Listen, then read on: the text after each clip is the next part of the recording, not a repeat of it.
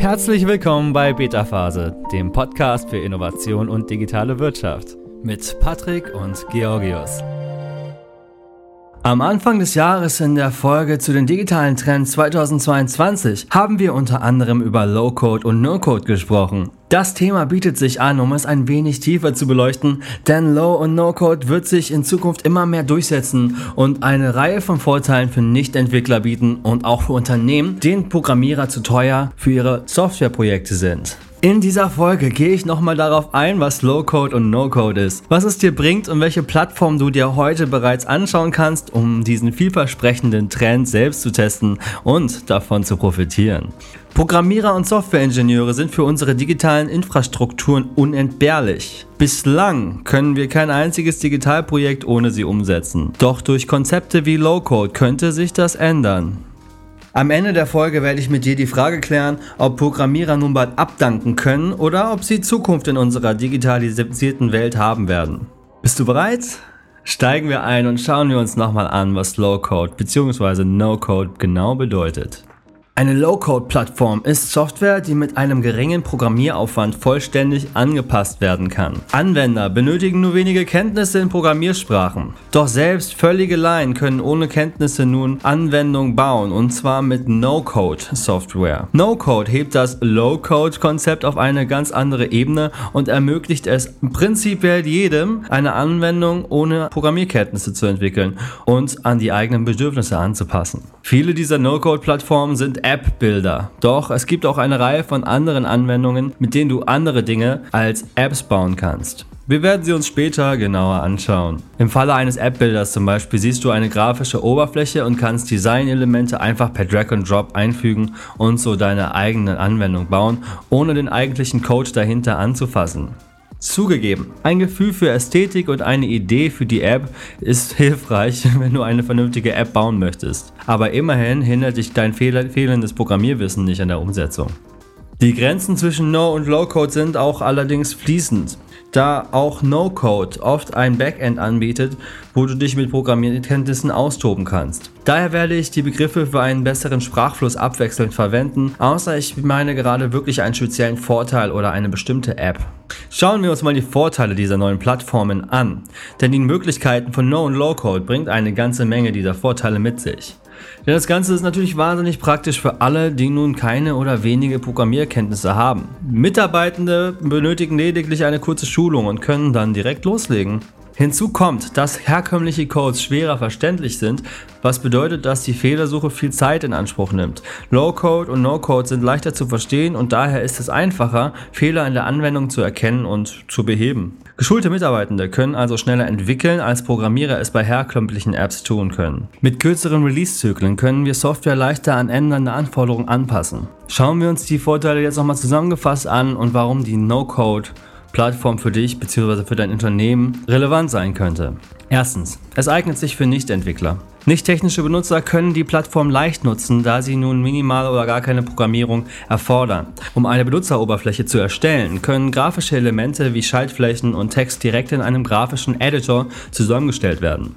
Zweitens, es ist einfach zu verstehen. Herkömmliche Codes sind schwer zu verstehen, was bedeutet, dass die Fehlersuche viel Zeit in Anspruch nimmt. Low-Code und No-Code sind leichter zu verstehen und daher ist es einfacher, Fehler in der Anwendung zu erkennen und zu beheben. Drittens, erhöhte Agilität und kurze Release-Zyklen. Die höhere Geschwindigkeit bei der Softwareentwicklung ermöglicht kürzere Veröffentlichungszyklen und einen Vorsprung vor der Konkurrenz. Mit kürzeren Release-Zyklen kann die Software leicht an sich verändernde Anforderungen angepasst werden. Viertens, erhöhte Produktivität und Geschwindigkeit. Weil Code schneller angepasst, getestet und verstanden werden kann, erhöht sich dabei natürlicherweise auch die Produktivität und die Geschwindigkeit in der Softwareentwicklung. Fünftens, die Lernbarkeit. Programmierer müssen ihre Kunst für einige Jahre trainieren und ständig auf dem Laufenden bleiben, was Programmiersprachen angeht. No-Code-Plattformen können von jedem Mitarbeitenden gelernt werden, die ein gewisses technisches Verständnis, logisches Denken und ein Auge für Ästhetik mitbringen. Sechstens, die Kosten. Da Apps schneller entwickelt werden können und nicht mehr zwingend eine Reihe von teuren Entwicklern bezahlt werden muss, können Unternehmen eine Menge Geld sparen, wenn es darum geht, interne Anwendungen zu entwickeln. Der Bereich No-Code erfährt dank der vielen genannten Vorteile ein starkes Wachstum.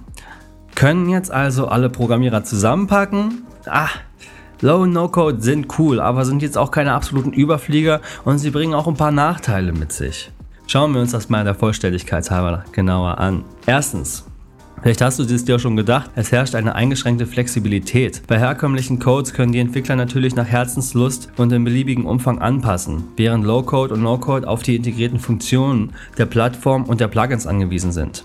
Wenn eine bestimmte Funktionalität nicht vorgesehen ist, kann es für das Entwicklungsteam schwierig sein, die entsprechenden Anforderungen zu erfüllen. Zweitens, das Thema Sicherheit und Risiko. Bei einem No-Code-Projekt bist du in puncto Sicherheit von deinem Plattformanbieter abhängig. Sie sind dafür verantwortlich, um Sicherheitslücken zu schließen und wenn diese Plattformanbieter aufgelöst werden, gibt es keine Sicherheitsupdates mehr und dein Unternehmen kann die Probleme nicht selbst beheben. Drittens, ne, du bist entsprechend auch gebunden an deinen Anbieter. Je mehr ein Unternehmen in die Nutzung einer bestimmten No-Code-Plattform investiert, desto schwieriger wird es, zu einer anderen Plattform zu wechseln. Dies erhöht die Abhängigkeit des Unternehmens von einem einzelnen Anbieter. Alles klar, jetzt haben wir uns das mal ein bisschen angeguckt. Vielleicht willst du jetzt auch mal wissen, was genau Beispiele dieser Low-Code oder No-Code-Plattformen sind. Ich zeige dir mal ein paar Beispiele. Beliebte Website-Builder wie Wix, Squarespace und auch der Elementor-Builder in WordPress benötigen keinen Code zum Aufbau einer Webseite. Wer tiefer einsteigen möchte, kann aber auch mit HTML und CSS arbeiten. Webflow ist auch so ein bekannter No-Code-Webseitenbuilder, den du ausprobieren kannst, wenn du ein wenig Designverständnis mitbringst, aber nicht programmieren möchtest. Also wie du siehst, es geht nicht nur um das Entwickeln von Apps, sondern auch alltägliche Dinge, die jedes Unternehmen und jeder Freelancer braucht, wie eine Webseite. Eines meiner persönlichen Lieblingstools eignet sich auch für codefreie Webentwicklung, kann aber noch viel mehr. Ich spreche von Notion, ein Tool, mit dem du ganze Arbeitsbereiche komplett nach eigenen Maßstäben aufbauen kannst. Je nachdem, wie du es baust, kann ein Projektmanagement-Tool, ein Taskmanager, ein CMS, Content Management Planer, alles zusammen und noch viel mehr sein. Ich weiß, das klingt jetzt ein bisschen so, als würde ich Werbung machen für dieses Tool. Ich werde dafür nicht bezahlt. Ich bin einfach nur selber ein sehr begeisterter Benutzer dieses Tools. Denn es kann wirklich so viel. Und noch viel mehr. Wahrscheinlich habe ich selber noch gar nicht alle Features dieses Tools erkannt.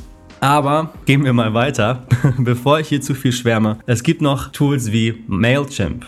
Mit der All-in-One-Marketing-Plattform von Mailchimp führst du Umfragen durch, startest Social-Media-Kampagnen und kategorierst Kundendatenbanken. Mailchimp bietet auch eine Reihe von Integrationen ohne Code mit Software wie Square und LiveChat, sodass alles easy automatisiert werden kann. Es gibt auch ein paar Tools, die auf Automatisierung komplett spezialisiert sind, die kommen auch gleich nochmal dran. Doch das, was viele Leute meinen, wenn sie über No-Code-Plattformen sprechen, sind natürlich die App-Builder. Denn No-Code beseitigt ja wie gesagt die Hindernisse bei der Softwareentwicklung. Ein Beispiel ist Bubble. Mit Bubble erstellst du eigene Anwendungen, ohne irgendwelche Programmiersprachen kennen zu müssen. Mit dem No-Code App Builder kannst du per Drag and Drop visuelle Elemente zu einer funktionsfähigen App zusammenstellen. Ich denke, die Welt der No-Code-App-Builder ist eine eigene für sich und gerade hier liegt wohl auch der große Wert von No-Code, denn mit solchen Anwendungen können Unternehmen eigene App-Entwickler mit wenig Training ausbilden, ohne dass sie dafür teure Entwickler einstellen müssen. Weitere Apps dieser Art sind Adalo, Glide, Stacker und Bravo Studio, aber es gibt noch unglaubliche mehr dieser Plattform auf dem Markt. Wenn du jetzt interessiert daran bist, interne oder externe Anwendungen zu entwickeln, dann solltest du dich definitiv hier etwas genauer umschauen. Last but not least gibt es Tools wie Zapier, die für Startups, Teams, Abteilungen und ganze Organisationen interessant sind. Zapier ist eine No-Code-Plattform, mit denen du Datenverbindungen und Workflows automatisieren kannst. Mit einer extrem einfachen Bedienoberfläche stellst du Automationen ein. Beispielsweise kannst du eintreffende Mails automatisch als To-Do in Trello ablegen lassen, wöchentliche Reports bei Slack posten und ganz viele andere Arbeitsabläufe immens erleichtern, da du nur einmal den Ablauf festlegen musst und der dann automatisch stattfindet. Eine etwas günstigere Alternative zu Zapier ist Make, welches allerdings auch ein paar weniger Integrationen mit anderen Apps anbietet. So, jetzt kennst du die Vor- und Nachteile und hast auch mal einige Beispiele zum Thema No-Code und Low-Code gehört. Der Bereich Low-Code und No-Code erfährt also dank der genannten Vorteile ein ganz schön krasses Wachstum und der Markt wird auf jeden Fall noch größer werden. Können also jetzt alle Programmierer zusammenpacken, ist die große Frage der Stunde.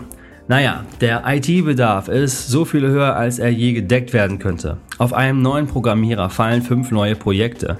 Dazu kommt, Low-Code ist ein bisschen wie ein guter Bausatz für Anzüge. Programmierer sind wie Meisterschneider, die dir einen Anzug schaffen, der wie eine zweite Haut sitzt und genau deinen Wünschen entspricht. Es wird es in Zukunft immer noch weiterhin geben und wer sich in Zukunft die Bausätze anschauen wird, wird auch merken, Apps zu entwickeln ist trotzdem kein absolutes Kinderspiel. Ja, es wird durch No-Code einfacher, aber kein Klacks. Du musst dennoch viele Dinge bedenken. Deine App muss nutzerfreundlich sein, komplexe Aufgaben erledigen und natürlich ein reelles Problem in der Welt lösen können. Dazu gehören Tests und agiles Vorgehen, damit du ein Produkt zur Marktreife entwickeln kannst.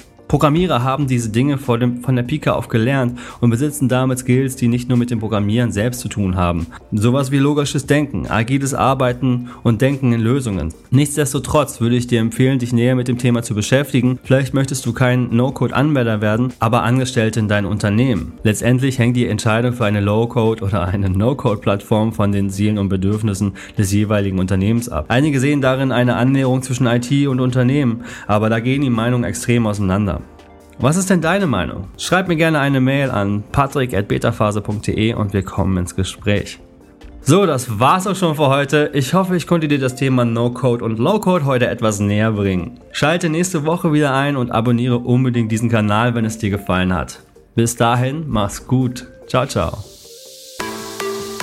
Das war's auch schon für heute. Wenn dir diese Folge gefallen hat, abonniere unseren Podcast. Schon bald siehst du Innovation aus verschiedenen Blickwinkeln und bekommst wertvolle Einblicke in die digitale Wirtschaft. Bis bald bei Beta Phase.